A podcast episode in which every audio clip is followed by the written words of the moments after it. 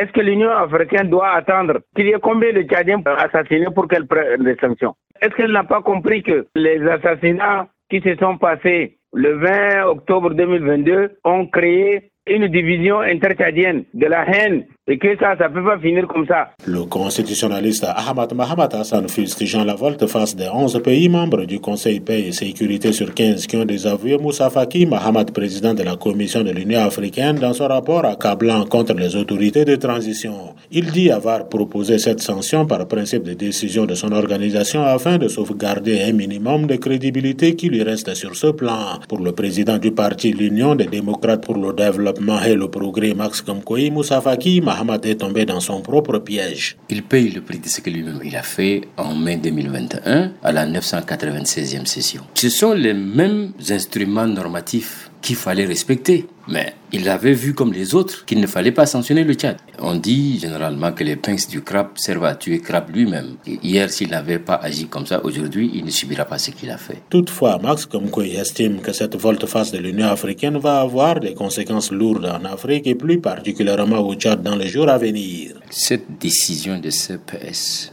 compromet totalement la stabilité du Tchad et compromet toute crédibilité des prochaines élections. Parce qu'ils disent que mais si l'Union africaine n'est pas arrivée à nous sanctionner, quelle autre organisation sur le plan mondial peut nous sanctionner? Et donc, ils ont un cutus, ils ont un boulevard d'impunité. Ce qui s'est passé le 20 octobre, ça c'est encore rien du tout.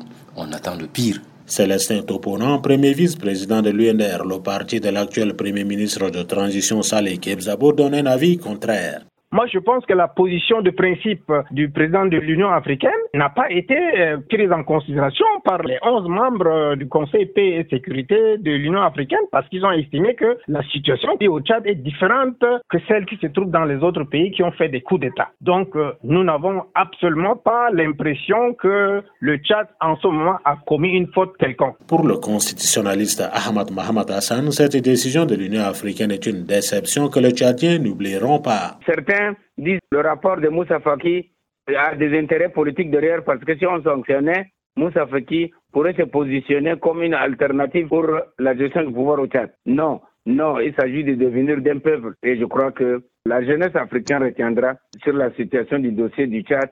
Si au début on avait dit que c'est une question politique, cette fois-ci, c'est un silence face au crime. Dans sa mise au point, Moussa Faki Mahamad estime qu'il n'a pas été désavoué par le CPS comme d'aucuns le pensent d'ailleurs. Il aurait obtenu du Conseil qu'il se penchera de nouveau sur le cas du Tchad dans les tout prochains jours. Selon son porte-parole, il devra prendre une décision et le président de la Commission de l'Union africaine l'appliquera sans état d'âme, quelle qu'elle soit. André Kodomadingar Djamena pour VOA Afrique.